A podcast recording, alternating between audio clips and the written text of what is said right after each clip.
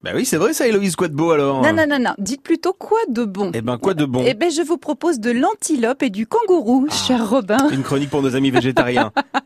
Bah oui, mais je suis désolée. oui, mais c'est très bon. C'est le, le gueuleton que s'offrirent certains Parisiens en l'an de grâce 1870. Alors je vous explique. En juillet 1870, la France déclare la guerre à la Prusse suite à un télégramme jugé insultant. L'armée de nos adversaires étant très supérieure, Napoléon III est fait prisonnier à Sedan début septembre. Paris est encerclé le 17. Le siège de la capitale durera jusqu'au 26 janvier. On faisait la guerre facilement à l'époque, hein, Oui, bah voilà, c'est ça. Dis donc. Un mot de travers, paf, on y Allez, va. c'est parti. À partir du mois d'octobre, la viande commence à manquer. Alors on attaque. Les chevaux, 70 000 ont été Ah ouais. euh, mangés pendant cette période.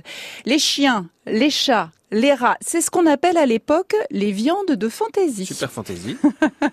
Or, en 1870, il existe déjà au cœur de Paris, dans le 5e arrondissement, un zoo que vous connaissez peut-être, Robin. Dans le cinquième, la ménagerie du jardin des plantes. Voilà. Bah oui. Et les Parisiens les plus aisés eurent à l'occasion de la guerre de 1870 la joie de goûter à ces animaux exotiques. On en trouve mention dans la Gazette nationale ou le Moniteur universel du 22 décembre 1870. J'ouvre les guillemets.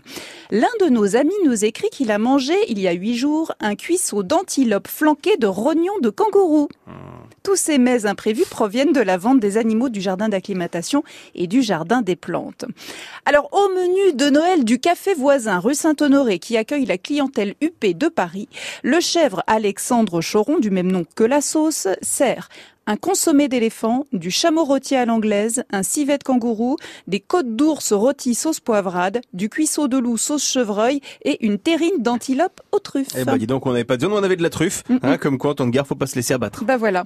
Il paraît que les animaux les plus rares euh, avaient été évacués avant le siège et que de toute façon, on n'avait plus de quoi nourrir ceux qui restaient. Enfin voilà, aujourd'hui, vous savez tout du jour où les Parisiens mangèrent les animaux de la ménagerie du jardin des plantes.